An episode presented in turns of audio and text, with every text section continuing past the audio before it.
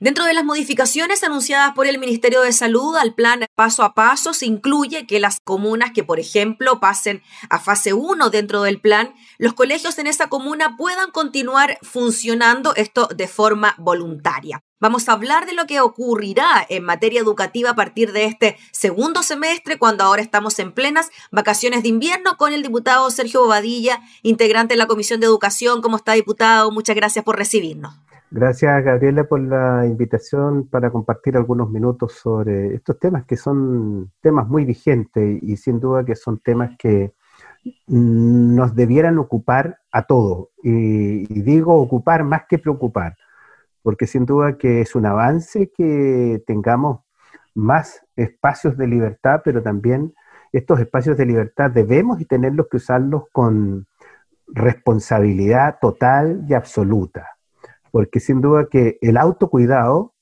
es fundamental para que podamos, en definitiva, lograr los resultados que todos queremos, que efectivamente los índices de contagio bajen eh, al mínimo posible, pero esto no depende única y exclusivamente de las medidas que la autoridad vaya tomando o de las restricciones que la autoridad vaya imponiendo, sino que más bien esto parte por el autocuidado individual, actuar con sentido de responsabilidad personal, porque creo que no podemos dejarle todo, en este caso, a la autoridad sanitaria que, dicte normas y que el resto nos tenemos que someter. Por cierto que hay que someterse, pero debemos ser más exigentes en nuestras conductas personales, más que estar eh, ateniéndonos a las medidas eh, restrictivas que aplica la autoridad, somos las personas las que debemos practicar el autocuidado. Por eso digo que todos debemos y tenemos que ocuparnos de hacer nuestros mejores esfuerzos para que los índices bajen al mínimo posible. Diputado, según la experiencia de otras naciones europeas, por ejemplo, se dice que lo primero en abrirse son los colegios y lo último en cerrarse son los colegios. En relación a todo lo que ha ocurrido y lo que se ha dicho a los procesos educativos, quizás la falta de aprendizajes que se han ido sucediendo en estos casi un año y medio o más de pandemia. ¿Usted está de acuerdo con eso? Que en estas circunstancias los colegios deberían ser prioritarios a la hora de que los niños puedan estar constantemente, primero educándose y segundo sociabilizando con sus compañeros? A ver, mira, yo lo primero quiero eh, expresar un sincero reconocimiento al tremendo esfuerzo que han hecho miles de profesores por adaptarse a este nuevo sistema o a la situación que estamos viviendo. No ha sido fácil de eh, dictar clases remotas, eh, en primer término porque no existía una experiencia previa contundente en esta materia. Eh, ha, sido, ha, sido, todo un proceso de aprendizaje eh, para los profesores, pero también para los alumnos. Como también eh, en esto hay que reconocer que las clases a distancia implican tener medios tecnológicos que lamentablemente no todos los alumnos disponían de un computador. No todos los alumnos o todos los hogares de nuestro país disponen de, Internet. Eh, yo lo he manifestado en reiteradas oportunidades. Los sectores rurales, los sectores más apartados, están, eh, yo diría, a años luz respecto de lo que ocurre en las ciudades. Y no solo eh, en cuanto a infraestructura o en cuanto a, transporte, sino que la conectividad ha sido, yo diría, un elemento muy complejo de poder suplir. Y hemos visto imágenes que realmente son lamentables. Muchas veces alumnos arriba de, un cerro, del techo de las casas, incluso arriba de un árbol para tratar de tener señal. Entonces, este proceso no ha sido fácil y un eh, factor fundamental en esto, que se ha ido avanzando sustancialmente, sin duda que ha sido el esfuerzo que han hecho los profesores a lo largo del país. Y estoy cierto que, en esto también los profesores están, la inmensa mayoría, por tratar de volver a la clase presencial. El contacto con el alumno, el contacto con, el curso, eh, eh, yo diría que no lo reemplaza absolutamente ningún medio tecnológico. por muy eficiente que sea, por muy avanzado que estemos en, tecnologías de las comunicaciones, el contacto personal, el contacto directo con, el alumno no lo reemplaza un, computador. Y en ese sentido, reitero, mi reconocimiento a los miles de profesores que hacen un esfuerzo tremendo. Porque sabes que, Gabriela, hay un elemento no menor. El profesor está conectado muchas horas al día muchas horas al día, porque el alumno le hace preguntas, en fin, hay retroalimentación permanente. No es que yo entro a las 8 a clase y salgo a las 3 de la tarde.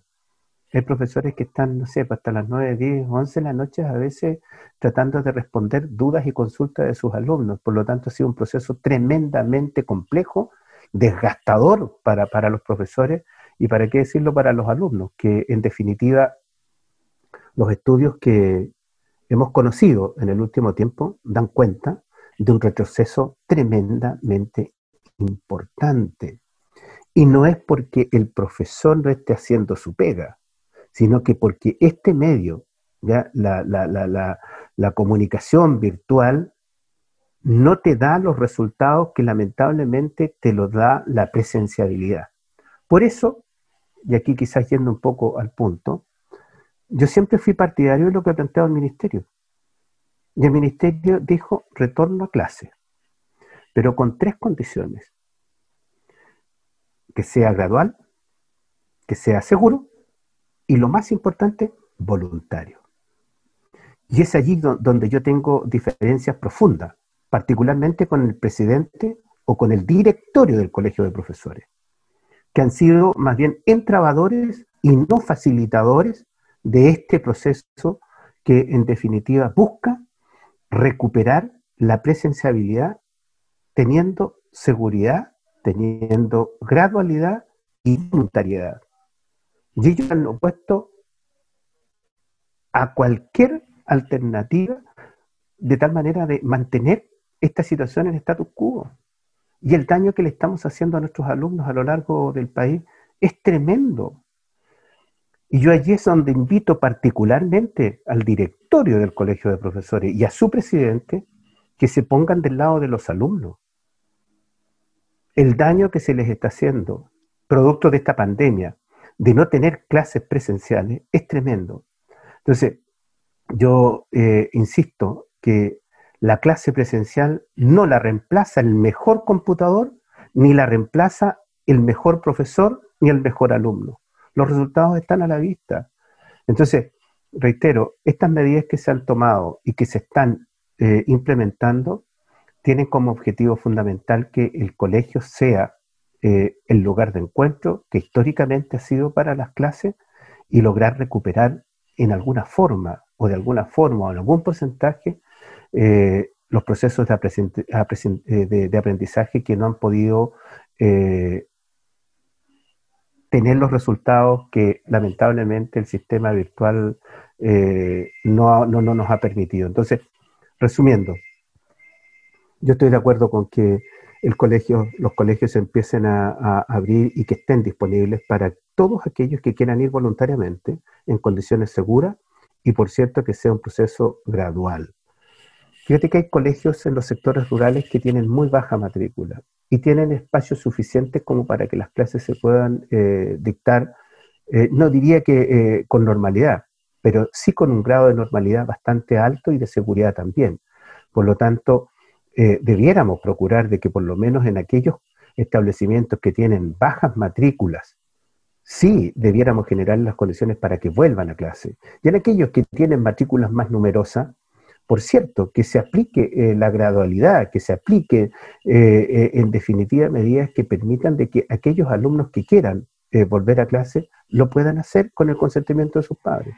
Además, diputado Badilla, dan cuenta, ¿no?, en los números y las cifras que ha habido casi nulo porcentaje de contagios al interior de los colegios. No es que hayan existido brotes al interior de los mismos Usted reconocía el esfuerzo de los profesores en el ámbito educativo, pero también hay que reconocer el trabajo de la comunidad educativa y de los mismos estudiantes, los más chiquititos sobre todo, que parecen ser tan cuidadosos y tan precavidos a la hora de, de alguna manera u otra, mantener cierto distanciamiento físico, el uso de la mascarilla, el lavado de manos. Los profesores también ahí han hecho un buen trabajo a la hora de resguardar esas medidas sanitarias. Por lo tanto, diputado, la pregunta es si usted está de acuerdo con que las comunas en fase 1 tengan la posibilidad de que los colegios en forma voluntaria y también en forma voluntaria por parte de los papás puedan enviar o no a sus niños al colegio. Pero eh, yo, estoy totalmente de acuerdo.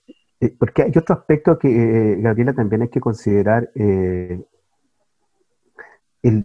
encierro provoca trastornos no menores. Y esto es acumulativo en el tiempo. Por lo tanto, el hecho de que el alumno o, salga de, de, la casa, vaya al colegio, eh, le permite, ¿me entiendes?, tener un, momento de desahogo, por decirlo de, alguna forma. Lo que debemos considerar es de que no todos tienen la fortuna a lo mejor de tener el espacio suficiente en su casa. Hay familias, eh, Gabriela, que viven en dos piezas Imagínate cómo es eso para ese, para ese grupo familiar y particular para el alumno. O aquellas, perdón, diputados, familias con cuatro hijos que ni siquiera que funcionan con un teléfono, si es que, para poder hacer clases, digamos. Exactamente, entonces yo creo que ese es un aspecto que también hay que tener en consideración. Entonces yo me pregunto, ¿el colegio de profesores se ha puesto en el lugar de esas familias? Yo creo que no. Eh, entonces, en ese sentido, yo creo que está bien lo que se está planteando. Y aquí hay algo que es muy importante y que el Colegio de Profesores entienda.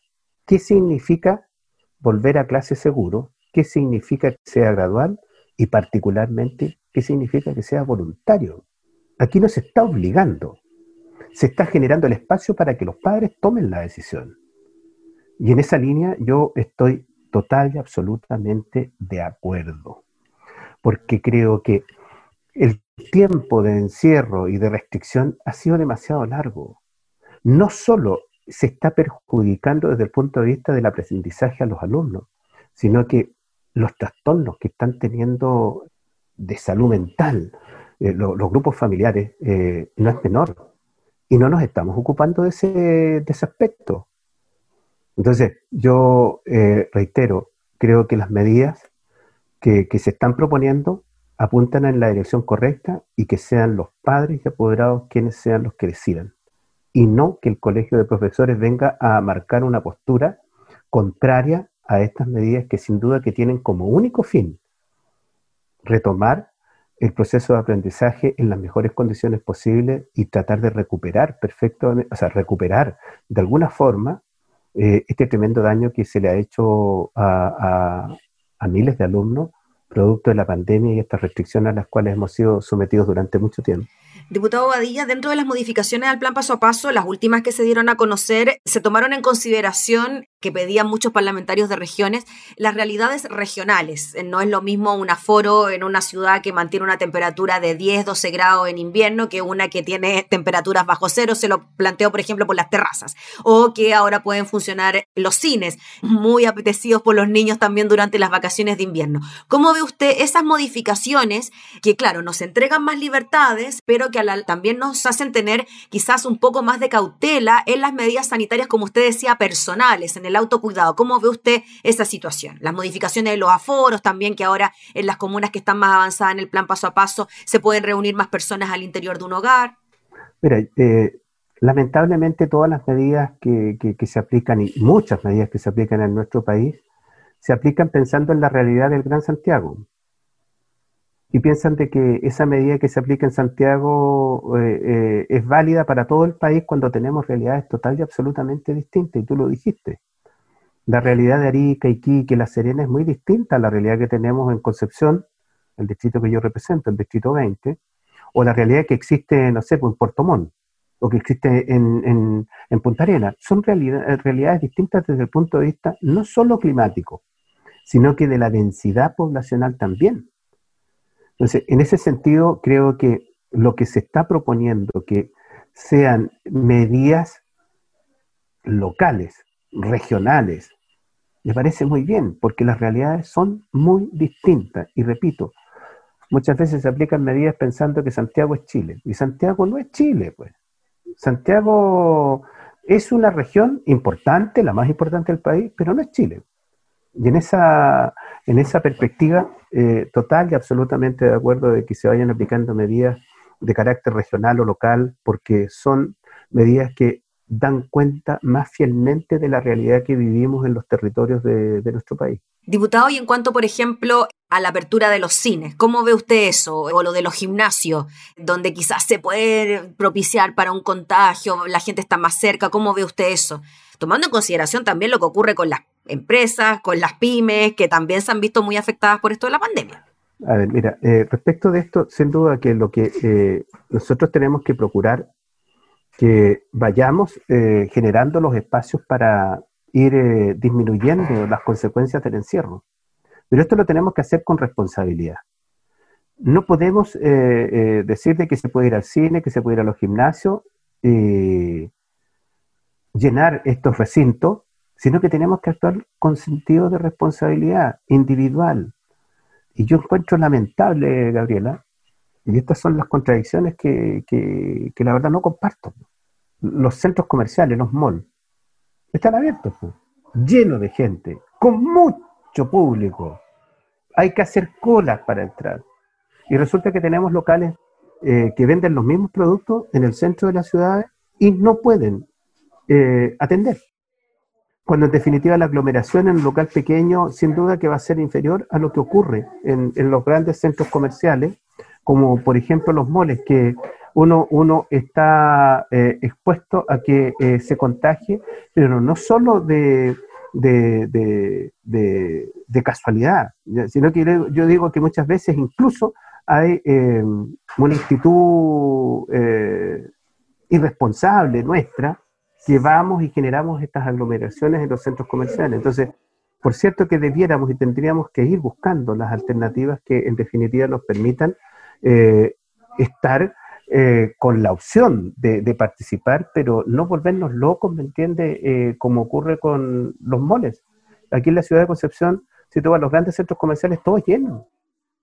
Y eso pasa, entre otras cosas, porque la autoridad se equivoca, pero también pasa porque no actuamos con sentido de responsabilidad los ciudadanos, que somos en definitiva imprudentes y que en definitiva no medimos las consecuencias de nuestras acciones.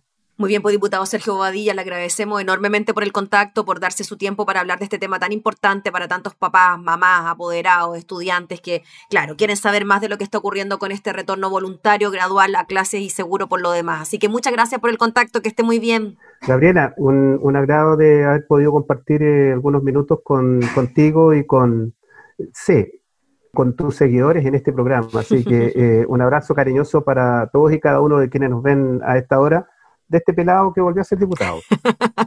Gracias, diputado Bobadilla, que esté muy bien, que tenga buen día. El diputado Sergio Bobadilla hablando entonces sobre la presencialidad de los estudiantes en los establecimientos educacionales.